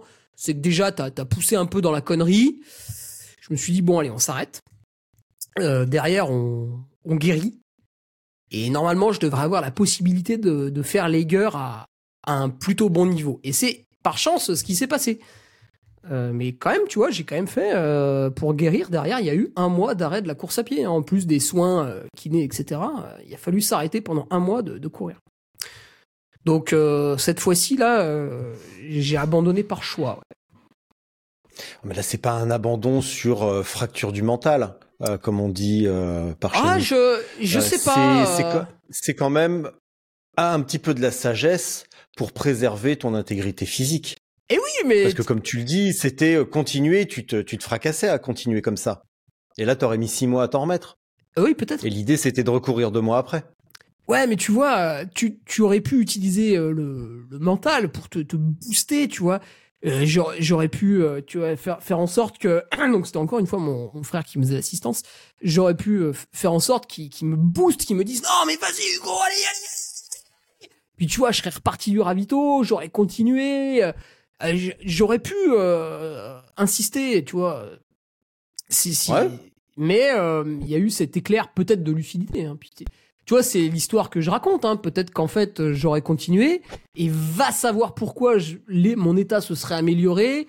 Euh, peut-être grâce à un boost mental, peut-être grâce à... Tu sais, des fois, t'as mal, mais c'est... Voilà, donc c'est dur à dire. Euh, peut-être que j'ai fait une mauvaise décision. On aurait pu euh, continuer, ouais, en se, en se forçant Peut-être. mentalement, en se boostant. Donc, euh, Et à l'égard, ça s'est passé comment Physiquement et moralement? Et ben ça s'est très bien bien passé, passé parce que du coup, Bah un, alors? un mois sans courir, tu vois, j'ai repris après, bah, très progressivement. hein. Euh, mais après, il restait encore un mois de, de pure préparation, donc je suis arrivé au départ dans une forme correcte. Et après, j'avais un peu de fraîcheur euh, du fait de ce mois sans courir, donc ce qui fait que j'étais euh, plutôt en forme. Et il y a eu encore un petit état d'euphorie, euh, tu vois, que, que je gère peut-être un peu mal, hein, que j'ai un peu trop appuyé en descente. C'est vrai que j'ai pris une grosse chute. Donc je me suis euh, fait mal à un genou. Fort heureusement, euh, c'était uniquement un hématome, donc j'ai pu finir la course, même s'il a fallu euh, descendre moins vite après. Et ça Mhm. s'est très bien passé. Donc le bilan de tout ça, c'est que ça a été une bonne décision. Mais sur le coup, euh, tu n'es jamais sûr. Est-ce que au départ de l'Eguerre, tu, euh, tu avais une idée, tu es parti avec une idée de résultat en tête? Parce que tu es arrivé dans une forme correcte, mais pas non plus euh, dans un maxi pic de forme. Mhm. Euh, T'es pas arrivé avec une préparation sereine, tu revenais de blessure, avec peut-être une petite confiance légèrement effritée par un abandon. Euh, T'étais dans quel état d'esprit au départ de l'Eguerre Ouais, c'est exactement ça. Alors ce que je m'étais dit du coup au départ de Lager, c'est une course que j'ai déjà fait une fois. Eguerre. Ouais, je je suis pas sûr hein, de, la, de la prononciation. C'est pas grave, c'est en Suisse. Oui, C'est difficile. En Suisse allemande en plus. En plus, alors bon, hein, Euh, Artum. Donc j'avais déjà fait une fois, c'est très très beau, hein, vraiment. euh, ceux qui n'y sont jamais allés, enfin en plus c'est pas très loin de chez moi, donc tu vois c'est assez agréable comme trajet. C'est une course qui, qui correspond plutôt à mes qualités, hein, pas très technique, euh, il y a un peu de montagne, voilà. Donc je me dis bon, t'arrives en, terre un peu connue, voilà, ça va, c'est sympa. Euh, le but, c'est une course by UTMB. Ce qui va être intéressant, c'est de te qualifier à l'UTMB 2024. Qu'est-ce qu'il faut faire pour ça? Il faut que tu cotes à plus de 800. Ok. Moi, j'avais déjà fait cette course en 2017. Et en 2017, tu vois, j'étais beaucoup plus euh, jeune, euh, moins entraîné, euh, moins de connaissances qu'en 2023. Et en 2020, 2017, j'avais déjà coté à 808. Donc je m'étais dit, euh, bon alors maintenant, hein, les cotations, tu sais, elles baissent chaque année pour par rapport au niveau qui augmente pour ne jamais dépasser 1000. Enfin, tu vois, ils, ont affiné leur truc comme ça, donc c'est c'est peut-être pas très bien de faire une comparaison, mais ça me rassurait de me dire, bah écoute, en 2017, t'as été capable de le faire avec le peu de connaissances que t'avais. Bon, là, t'es en 2023, t'es dans une forme au moins similaire, voire quand même peut-être un peu plus. Surtout, j'avais plus d'endurance avec les Mhm. années. Donc, je me suis dit, bon, t'as toutes les cartes en main pour réussir à 800. Qu'est-ce qu'il faut faire? Faut pas partir trop vite. Faut être dans l'effort, correct, régulier, jamais excessif. Et normalement, tu passes la ligne au-dessus de 800. Vu les têtes d'affiche qui sont présentes, euh, bah, tu vas être plus ou moins dans le top 10. Voilà, on fait ça. Donc je suis parti. Du coup, à chaque fois, quand tu veux partir un peu doucement, bah, tu te retrouves euh, 30e. Hein. Il y avait même euh, la première dame qui a, qui a fait un, peu de temps devant moi. Enfin, remarque, elle finit 11e hein, au scratch. Donc, euh, Catherine Hartmut. là. Et après, bah, rapidement, au bout d'une heure et quart, tu, tu commences à rattraper ceux qui sont partis trop vite. Donc là, je me suis foutu... euh, ouais, j'étais dans le top 10. Je devais être 9 ou 10. Et on avait un petit groupe et c'était génial. On a évolué comme ça pendant 3-4 heures. Et après, je me suis senti mieux et j'ai accéléré, je suis passé devant eux. Et puis, tu vois, finalement, j'ai fini quatrième. Donc, c'était une course rondement menée, hein, à part cette, euh, cette chute qui était de ma faute, parce que vraiment, je descendais trop vite à ce moment-là. Donc, euh, par rapport à mes capacités techniques, je prenais des risques. Et euh, bon, bah voilà, hein, quand tu prends des risques, bah, des fois, il t'arrive des choses regrettables. Et du coup, cet Eiger, en fait, j'étais assez serein au début parce que euh, mon objectif était de me qualifier pour l'UTMB 2024 c- c'était pas trop dur, c'était dans mes cordes, il fallait juste pas faire une grosse connerie. Donc voilà. Donc si je résume, tu t'es focalisé sur ton plan de marche, sur euh, l'exécution de que faire euh, pour se sélectionner, pour être sélectionné euh, à l'UTMB, mais t'es pas parti en te disant ouais, je vais faire cinquième et je vais tous les niquer. ouais, non, non, non, non, non, non. Justement, ouais, de, de moins en moins, je me focalise sur les autres adversaires, sur la place, parce que, ben, en fait, euh, je me suis rendu compte que je ne peux pas les maîtriser. Alors tu me diras, bah oui, mais si tu vises 19h à l'UTMB, euh, tu vas être premier. Oui, évidemment, mais euh, moi, c'est pas mon cas. Donc en fait, moi, je suis dans un espèce de, de second groupe, si tu veux. Et dans ce second groupe, bah, des fois, va savoir pourquoi il y en a qui augmentent énormément leur niveau parce que, bah, en fait, euh, tu le savais pas, mais pendant 2-3 ans, ils avaient des enfants en bas âge. Puis là, aujourd'hui, ça va mieux, ils peuvent s'organiser mieux. Euh, machin, il est passé à 50% au travail, donc il récupère mieux, etc. Enfin, tu vois, des choses que tu ne sais pas parce que c'est la vie personnelle des gens, vu qu'on est dans un sport encore quand même très amateur. Et, et, euh, et du coup, tu ne peux pas gérer le, niveau des autres. Par exemple, un coureur que tu penses connaître depuis deux ans, bah, va savoir pourquoi cette année il travaille à 50% et du coup il est meilleur. Donc tu peux pas te caler sur lui, tu, tu peux te caler sur personne. Tu peux te caler uniquement sur ton expérience par rapport au- aux courses que tu as faites. Et du coup, c'est vrai que quand tu vas pour la première fois sur une course, c'est un petit peu difficile. Euh, bah, par exemple, tu vois, je suis allé sur Istria, bon, c'était dur euh, de se rendre compte des temps de passage. Alors maintenant, j'utilise aussi un peu le cardio-fréquence mètre euh, pour, pour les monter, euh, un petit peu aussi sur les plats, pour voir par rapport aux plages cardiaques si c'est pas déconnant, tu vois, à plus ou moins 10 pulses, euh, si t'es pas en train de faire une grosse bêtise. Donc tu peux te servir de plusieurs outils pour, euh, pour quantifier euh, ton propre effort à toi, mais vraiment, ouais, j'essaye complètement d'oublier les autres.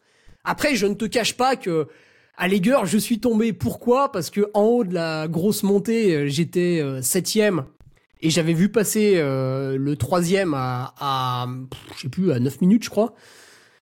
Et 10 bornes après, en fait, euh, le mec, il était juste devant moi. Donc, si tu veux, j'étais surexcité. J'accélère, j'accélère, j'accélère, j'accélère, j'accélère, j'accélère. Et à un moment donné, euh, le pied s'accroche à un caillou et paf. Est-ce que tu as fini par le reprendre, ce mec? C'est ça la question. Tu tombes d'accord, mais est-ce que tu l'as bouffé quand même? Ouais, ouais, j'ai bouffé quand même. Alors après, il finit pas loin derrière moi parce que tu vois, lui était parti trop vite, donc il a eu un coup de moins bien. Et puis finalement, il a fini fort. Et puis moi, vu que j'avais mal au genou, j'ai fini un peu doucement. Donc il a, il est juste une minute derrière moi, je crois, mais du coup, je l'ai doublé au final. Donc si je résume une deuxième fois, tu te focalises sur ton plan, sur ta stratégie, euh, plutôt que sur le résultat, et tu oublies, euh, tu te... euh, comment dire Tu ne prêtes pas attention à ce que tu ne peux pas maîtriser, notamment nos adversaires. Ouais. Qui ne sont pas nos adversaires, enfin qui sont nos adversaires, Ouais. et qui sont, euh, ouais, c'est plus la, la dualité entre euh, adversaires et ennemis. Ce sont des adversaires, mais euh, Et, certainement et- pas des ennemis. Et par contre, tu vois, Richard, j'ajouterais un, un bémol là-dessus. C'est par contre, quand tu arrives sur la fin du parcours, peut-être euh, le dernier tiers, tu vois, à ce moment-là, donc là, tu vois, c'est le moment où tu es en train de lutter parce que tu n'arrives plus trop à tenir tes temps de passage, donc tu es en train de lutter. Et là, tout- toute motivation extrinsèque est bonne à prendre. Et si à ce moment-là, tu commences à être bien classé, alors je sais pas, ça peut être ne pas être loin d'un top 20, ne pas être loin d'un top 10. Là, par contre, ouais, tu vas commencer à regarder un peu devant. Est-ce que le mec, il est en train de coincer? Est-ce que je peux aller le bouffer? Bien Tu vois, tu vas commencer à te servir des autres parce que toi, tout seul, tu y arrives plus. D'où la question, à quel moment tu t'autorises Ouais. à aller chercher, à, à, entre guillemets, se lâcher un petit peu ou à aller chercher un petit peu ailleurs d'autres euh, d'autres stimuli, d'autres petites fo- d'autres formes de stimulation. Euh, c'est là que tu peux sortir Slayer, par exemple. ouais, ouais, ah, putain, ça c'est un groupe violent ça. Euh, oui, oui, tu, ben ça va être, ouais, comme je te dis, sur, sur le der- dernier tiers, hein, typiquement sur un sur un UTMB, pour moi, ça va être à partir de de la Foulie ou de ou de Champais. Par exemple, cette Mhm. année, il y avait beaucoup de gens qui m'ont encouragé à Notre-Dame-de-la-Gorge. C'était évidemment très bien, très sympathique, mais hum, outre le fait de rigoler un bon coup, euh, j'en avais pas du tout besoin à ce moment-là. Euh, après, c'est symbolique, hein, c'est le début de la nuit et tout. Euh, par contre, quand ils sont venus, parce que certains ont encore fait l'effort de se déplacer à Valorcine, là, tu vois, j'étais pas bien, c'était très dur, c'était la fin de la course. Mais ils m'ont. euh, là, par contre, ils m'ont vraiment euh, reboosté. hein. Là, vraiment, je suis reparti du ravitaillement de Valorcine euh, dans un état largement meilleur que quand j'y suis arrivé, et c'est uniquement grâce à leurs encouragements, tu vois. Au niveau de tu en es où au niveau euh, concentration? Tout à l'heure, on a parlé de ton état euh, de veille de course ou euh, de ta zénitude sur une ligne de départ. Mais pendant la course, est-ce que tu es, euh, est-ce que tu estimes que tu es plutôt focus ou au contraire, est-ce que tu papillonnes à droite à gauche à regarder les oiseaux et les gonzesses au bord de la route? Ou est-ce qu'au contraire, tu es plutôt étanche et hermétique à ce qui se passe euh, autour de toi et focalisé, comme on l'a dit à l'instant, sur euh, ce que toi tu dois faire et ce que tu dois exécuter? Euh, C'est un, peu les deux. je, regarde quand même pas mal ce qui se passe parce que tu sais, moi, c'est des objectifs d'ultra trail et du coup, tu, ne vas quand même pas très très vite. Donc bon, t'as as le temps de regarder dans la montée, euh, la première montée là après après les ouches. euh, voilà, je regarde un peu devant qui c'est, tu vois, je, je regarde un peu en haut, je regarde un peu derrière, euh, qui est-ce qui est par là, etc. Les spectateurs, voilà, je, j'échange un mot, euh, voilà, je les remercie ceux qui t'encouragent. euh, c'est un peu un peu un entre deux, ouais. Après, bien sûr, on est, on regarde. Donc moi, je regarde le, le cardio hein, qui monte pas trop dans la montée, tu vois, je, je le vérifie régulièrement. Euh, le chrono aussi pour voir si euh, si c'est pas déconnant, parce que peut-être que en fait, à cause de la météo, bah tes pulsations sont un peu plus hautes. Tu sais, quand il fait chaud, t'as des pulsations un peu hautes. Euh, donc voilà, faut regarder à la fois le chrono et à la fois le, cardio pour être un peu dans les clous. Donc c'est un mélange des deux, ouais. C'est un mélange des deux. Il y a, beaucoup de relâchement et de plaisir parce que, par exemple, là cette année, donc j'arrive dans Saint-Gervais, qui est un, une arène à ciel ouvert. Il y a énormément de monde, quasiment 3000 personnes maintenant, ils annoncent. Et du coup, c'est vrai que quand t'entres dans Saint-Gervais, ça fait du bruit. Puis vu que t'entres pas premier, il y a déjà le bruit des autres avant. Donc c'est, c'est pendant 10-15 minutes, c'est, vois. Et j'entre dedans. Donc j'étais avec euh, Théo Le Boudec, un, un jeune coureur là du, du Team Altra avec moi. Donc lui, euh, avait Mmh. 22 ans, hein, première UTMB, costaud le mec. Et je lui dis Théo, Théo, ralentis et, euh, savoure ce public, tu vois, regarde-les, euh, imprègne-toi de, de leurs encouragements, etc. Parce que euh, bah, dans deux heures, c'est la nuit et on sera tout seul dans la forêt. Donc là, savoure le truc, ralentis, tiens, regarde, on va marcher un peu avant le ravitaillement, on va faire les cons, on va faire coucou avec la foule. Donc on perd 30 secondes, mais du coup, tu profites vraiment du truc. Et c'est vrai que quand t'es tout seul dans la nuit, deux heures plus tard, à monter au col du bonhomme et qu'il commence à y avoir un peu de vent et que tu mets la veste parce qu'il fait un peu froid, bah t'as, été un peu, tu vois, t'as, t'as profité vraiment de ces, encouragements et tu peux t'en souvenir tout de suite en te disant allez je vais revoir un peu de foule euh, au Chapieux, allez je vais revoir un peu de foule à Courmayeur euh, et tu te boostes un peu comme ça. Donc tu te mets aussi des mini, euh, des mini échéances en te disant, tu vois, c'est des trucs que j'ai loupés par exemple par le passé, de me dire, bon allez, je monte cette côte et je vais, je vois après, je monte la suivante, etc., etc. Toi, c'est plutôt, Ouais. euh, euh, là, je suis, euh, bah, je suis ici. Dans quelques temps, je vais voir un paquet de monde, ça va me rebooster. Après, il y aura un autre paquet de monde. Toi, tu vas de paquet de foule en paquet de foule en fait. Tu te dis pas, oui oui ou, arriver dans 170 km, ah non. tu vas, tu non, tu fais comment Après, j'aime bien, tu sais, au départ, tu pars, puis c'est chiant parce qu'il y a toujours, il y a tout un tas de monde qui part trop vite. euh, je l'ai pas fait cette année parce qu'après on va dire, oh, gna, gna, gna, euh, il a le boulard et tout. Mais au départ, t'as, mais t'as une foule de gens qui ont le dossard 200, le dossard 300 et qui sont, on a un sas prioritaire pour les 300 premiers dossards. Enfin, t'as un sas pour euh, de 1 à 80, Hmm. en comptant les, les dames, hein, bien sûr, elles sont mélangées. Et t'as un sas de 80 à- ou de 100 à, à 300. Et moi, je suis dans le deuxième sas. Et dans ce sas-là, en fait, les gens n'ont aucun respect pour les autres. C'est-à-dire que bon, j'ai quand même fini 5 fois l'UTMB. À chaque fois, je l'ai fini dans le top 30. Euh, pourquoi il y a des mecs euh, qui débutent sur la distance ou qui n'ont jamais fait leur preuve, qui viennent se faufiler et se foutre vraiment à l'avant là? En plus, euh, il y a quelques numéros, je m'en suis souvenu. J'ai regardé à l'arrivée, ils avaient abandonné. Donc c'était bien la peine de venir gêner les vrais coureurs, on va dire. Et donc euh, quand tu quand tu pars comme ça dans le groupe, tu sais, au bout de au bout de 10 minutes, j'aime bien dire euh, ah ah on a fait trois bornes. Et ben il en reste euh, 168. Et tu vois ça, tout le monde descend d'un cran comme ça. Et les mecs se disent ah putain oui, on est sur un ultra. Ah merde. Eh ben oui les gars, fallait peut-être pas partir à 16 km/h sur la route.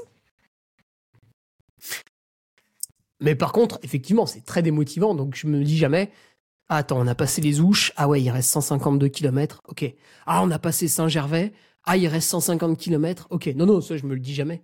Et d'ailleurs, ce qui est horrible à la Ok. Trans-Grand Canaria, c'est que ces salopards, alors ils le font de moins en moins, mais ils te mettent les, comme en vélo, les kilomètres au bord de la route. Donc t'as le panneau, reste 120, reste 110. Ah bah merci. Ouais, ça t'arrache. Ah non, c'est horrible. alors, si tu, si tu, si tu ne te dis pas, il reste, qu'est-ce que tu te dis? Tu te dis quoi alors? Et ben j'ai, tu sais, j'ai mon temps de passage du, du point chronométrique suivant en fait. Et je vais de, Donc, du point chrono de au point chrono. chronométriques. D'accord. Alors, on va s'arrêter doucement.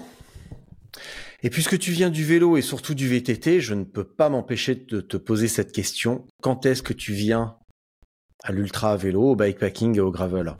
Pour te le dire un petit peu plus crûment, quand est-ce que tu viens nous faire chier en ultra à vélo? Non, ça, ça- ça- bah, bizarrement, ça m'intéresse pas trop. euh. Hmm, Parce Ouais. que t'as pas le niveau Peut-être, peut-être. ouais. non, mais c'est c'est vrai qu'en en vélo, en fait, vous avez largement dépassé le, le délire du 24 heures. euh. vous partez sur des trucs à la semaine, euh, ça, ça m'intéresse un peu moins. Qu'est-ce qui t'intéresse, moi Après, je, je sais pas, tu vois, l'envie peut changer hein, d'ici euh, d'ici quelques années. euh, Peut-être un paquet d'années, parce que là, je suis rentré dans un délire avec l'UTMB et, le jour où j'aurais plus envie d'y aller, j'aurais sans doute envie d'aller euh, à l'échappée belle ou sur d'autres très beaux ultras. Donc, je pense qu'on en a encore pour quelques années quand même. Mais euh, ouais, c'est peut-être un peu trop extrême. euh. Après, il y a, ouais, j'ai du tu vois, je fais du vélo, hein, l'entraînement bien sûr, mais j'ai quand même de plus en plus de mal avec euh, les automobilistes. Et je sais que vous devez pas mal composer avec ça. euh, pas, euh, Ouais. pas en bikepacking euh, off-road, tu vois. Ah oui, oui, le gravel. Sur, par exemple, sur la Grande Guanche, au départ de Lanzarote, et on se tape euh, 5 îles jusqu'à El Hierro, il n'y a pas beaucoup de routes. Il y en a un petit peu à Gran Canaria, il y en a un petit peu à Fuerteventura, mais tout Tenerife, il y a un petit peu de route sur le volcan, mais sinon, c'est tout par la piste. C'est un truc de dingue. D'accord. Et puis, Ouais, ouais. euh, euh, oui, bah oui, sur la route, tu vois, évidemment, des, des Race Cross France, des trucs comme ça, bah par défaut, c'est sur la route. Mais quand on commence à taper du off-road, euh, ce qui est finalement le cousin à vélo euh, de l'ultra trail, eh ben les voitures, on les voit pas tant que ça, elles sont pas si gênantes. Et même au contraire, on est content de taper un petit peu de route parce que oh, qu'est-ce que c'est reposant la route. Euh, ouais, ouais, ouais, bah c'est sûr. Tu sais, c'est exactement comme sur la course à pied. Hein. Tu dis, ouais, je fais un truc technique, machin, bidule et tout. Je peux te dire qu'à l'échappée belle, quand t'as une toute petite portion de route, putain, tu la savoures. Hein. T'es content Euh, pour terminer, c'est quoi ta quête sur l'UTMB Parce que là, tu me dis, je rentre dans un délire, donc ça veut dire que tu cherches quelque chose. C'est quoi ta quête sur l'UTMB Ouais, c'est vrai. ouais. Ton objectif, c'est quoi ton truc? Qu'est-ce que tu cherches à l'UTMB Pourquoi tu t'infliges ça? Bah, la gloire, l'argent, les putes, la coke, euh, tout quoi. Bah, mais les putes et la coke, tu l'as déjà. Je pourrais. ouais. Non, je déconne. Non, euh, en fait, je, tu sais, j'ai envie de. À un moment donné, tu passes la ligne d'arrivée comme ça. Le mec t'interview, euh, Ludo Collet sans doute, et tu lui dis, bah écoute, euh, bah ça s'est bien passé. Euh, là, je pourrais pas faire mieux. Donc, je vais m'arrêter là. Mais euh, en fait, cha- chaque année, tu, tu vois d'autres trucs à faire. Et quand je serai arrivé au bout de, tu vois là, j'ai encore trois axes de développement cet hiver. On va voir ce que ça donne à l'UTMB. Est-ce que ça va pas nous faire ressortir un axe pour l'année d'après? Après, il y aura un autre truc à explorer, c'est le fait de devenir sportif professionnel.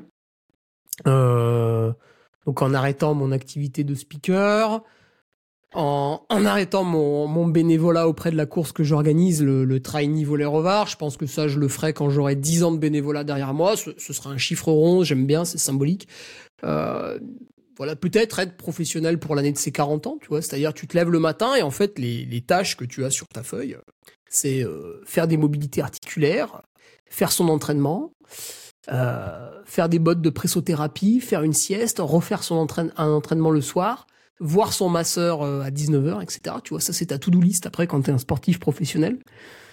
Ça, ça, ça m'intéresserait de le vivre et de l'expérimenter. Je pense que pour que l'expérimentation soit bonne, il faudrait qu'elle dure 3 ans.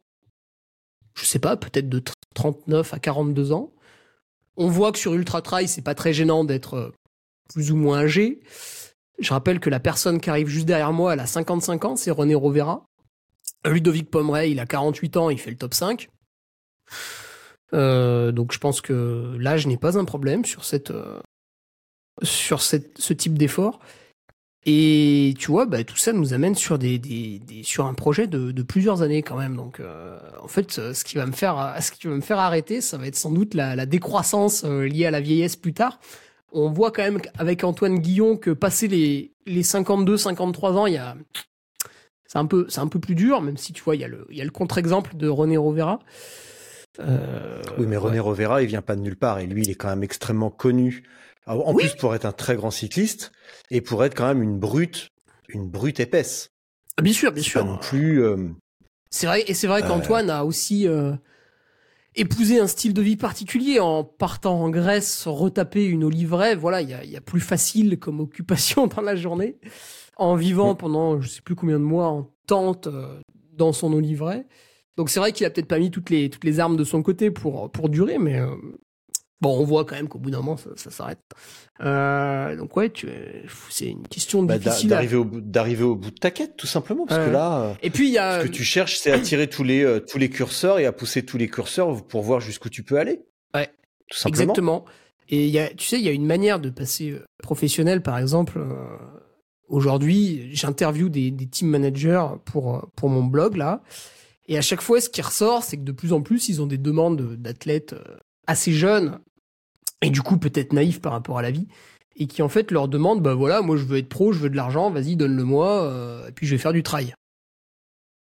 Bah oui, mais attends, t'as rien vécu tes paramètres physiologiques, c'est pas non plus ceux de Kylian Jornet, euh, bah non, en fait, je vais pas te donner d'argent pour que tu glandes toute la journée. Par contre, quelqu'un qui a déjà expérimenté tout un tas de blessures, qui a déjà expérimenté plusieurs manières de s'entraîner, qui a, déjà expérimenté euh, plusieurs manières de se nourrir, bah lui, le jour où tu vas lui dégager du temps libre, en fait, il va avoir la bonne recette à appliquer parce que les erreurs, il les aura déjà faites. Alors que si tu tu payes le mec à 22 ans pour tout arrêter et faire plein de sport, ben en fait ton petit poulain à 22 ans, alors il va sans doute réussir plein de choses parce qu'il est quand même très fort, mais il va expérimenter la blessure, il va expérimenter euh, plusieurs types de blessures, euh, et, et il va expérimenter ça avec ton argent. Ce qui n'est peut-être pas le cas dans des sports beaucoup plus professionnels comme le vélo, où bah là, même si le mec, tu vois, je sais pas, John Ayuso, il a, il a 19 ans, il arrive à, AUAD euh, avec Tadej Pogacar, il fait deuxième euh, de la Vuelta, euh, voilà, c'est exceptionnel, machin truc bidule. Bah oui, mais autour de lui, il y a tout un staff, autour de lui, il y a 20 salariés qui prennent soin de sa santé au quotidien. Donc effectivement, c'est un peu plus facile dans, dans ce cas-là. Il n'y a pas de staff type UAE dans l'Ultra Trail, oh type Jumbo. Personne. non, mais je, mais je, rigole, je sais bien. non, mais, certains le croient, tu fais bien de le dire. Ouais, mais euh, alors on s'imagine même pas à quoi ressemble l'encadrement de UAE et le, le niveau de compétences qu'il y a autour de UAE ou de euh, ou de mmh. Jumbo. Ben, j'ai pu voir une fraction euh, de Jumbo euh, à Tignes cet été, mais je te dis une mmh. fraction hein, parce que c'était quelques personnes en stage, mais j'ai déjà vu comment ils sont venus au stage, quel matériel ils ont amené. en fait, les mecs sont en stage, mais il y a des salariés autour d'eux pour prendre soin d'eux quand même. Là, tu vois, bah tu, tu réfléchis, tu ouais, tu tu te dis ouais en fait c'est plus facile de faire du sport comme ça. Probablement. Mon petit Hugo, si je puis dire, ben, je pense qu'il est temps de te remercier euh, bien vivement parce que euh, ça fait 1h26, 1h26 fort enrichissante. Ah oui, est-ce que tu as est-ce que tu as quelque chose à dire pour conclure? Est-ce que tu aimerais dire quelque chose? Et nous nous arrêterons là-dessus. Euh, j'ai bien aimé tes, questions, Richard, qui sortaient un peu de, de l'ordinaire. Donc euh, voilà, je pense que je, regarderai avec beaucoup d'attention tes, autres invités. Bah, pas moi, parce que je m'en fous, mais euh, tes, tes, autres invités pour voir un peu comment tu les, comment tu les cuisines aussi. Alors c'est très gentil déjà, merci pour le compliment. Mais comme je t'ai dit, j'ai un petit peu de j'ai un petit peu de route. Euh, oui, J'en ai fait 205 dans, euh, dans le, uniquement dans le vélo avec quelques trailers. Euh, le Brognard, évidemment, même si maintenant il fait plus de vélo que de course à pied. Euh, un des tout derniers que j'ai fait, c'était euh, Sébastien Réchon. Ah oui. Euh, Joe Grant également, il y a deux ans. Donc, et puis bah après à vélo tous les tous les vraiment les meilleurs en, en ultra à vélo, du voyage, des anonymes, des champions, des bons, des moins bons. Donc euh, ça fait un petit peu de et je suis content parce que finalement j'étais assez nerveux et ça s'est plutôt mal passé, plutôt pas trop mal passé. Donc je suis assez satisfait. Euh, et tout à l'heure tu parlais de Ludo Pomeray, je l'interview dans deux jours. Ah, d'accord, trop bien. euh, Ludo, on Ouais. l'entend pas souvent en plus, donc. euh, Vendredi, euh, vendredi Stéphane pour l'épisode inaugural. Donc là, c'est un petit peu le compte à rebours. Donc vous qui écoutez ça aujourd'hui, vous saurez pourquoi, euh, pourquoi je commence par Stéphane. Et il me vient d'ailleurs que j'ai oublié de te poser une question. Et c'est honteux de Mhm. ma part parce que c'est quand même le titre du podcast. Est-ce que t'es plutôt, attends, je reprends ma question parce que maintenant j'écris mes trucs. Tu je prépare. C'est ça l'expérience, c'est que maintenant je prépare beaucoup plus mes trucs. Ouais, vas-y. Euh, tac, tac, tac, tac, tac. Tu vois, elle est tellement bien préparée que je sais plus où je l'ai foutue. C'est bien, hein Mince alors. Alors, est-ce que tu es plutôt un mauvais élève du trail ou est-ce que si tu préfères sale gosse, rebelle, anticonformiste? Je te laisse choisir un terme qui te convient ou en trouver un autre. Euh, non, non, je suis plutôt, euh, plutôt euh, très intéressé, très curieux. Euh, J'ai d'ailleurs essayé beaucoup de choses. euh, Ça n'a rien à voir. hein. Justement, tu es en train de me décrire un comportement plutôt euh, plutôt rebelle à aller chercher euh, à aller chercher des solutions Ah, euh, ok. ailleurs. Ah ouais. Ah, je Voilà, voyais pas ça comme ça. Euh, bah oui, alors du coup, ouais, complètement, complètement rebelle, puisqu'il Est-ce que ça t'aide Est-ce que ça t'aide justement d'aller chercher, d'aller gratter ailleurs et de pas de sortir, désolé pour le jeu de mots foireux, sortir des sentiers battus? bah oui, parce que t'apprends toujours quelque chose, tu vois. Il y a certaines manières de, de faire. Je sais que c'est une connerie euh, parce que je l'ai fait longtemps. et du coup, j'ai peut-être euh, perdu du temps, mais au moins j'ai cette certitude. Et en fait, vu que c'est moi-même qui me l'a su apporter, euh, je peux te dire que c'est gravé, euh, c'est gravé au fer rouge, quoi. Bon, il faut que j'affine cette question, c'est pas assez clair. D'accord. Voilà. Ah, j'aurais Mais servi de justement, cobaye. il- Non, bah non, enfin oui, un petit peu, mais euh, mais en fait l'épisode avec Stéphane va être euh, inaugural pour expliquer le concept de mauvais élève, Ah. euh, parce que je me reconnais euh, par complètement dans ce dans ce concept et Stéphane c'est vraiment le roi des mauvais élèves et, euh, Ah oui, je pense, et si oui, je fais ça aujourd'hui, oui, c'est euh, c'est grâce à lui. Parce qu'on se... Alors, je peux vous le dire maintenant, ça peut-être que ça s'entendra pas dans l'épisode, je n'en sais rien, mais en tout cas on se connaît bien, très bien. Ouais. Donc euh, donc je lui dois beaucoup à ce niveau-là. Hugo, merci beaucoup. Eh ben, Je coupe. Reste en ligne avec un plaisir.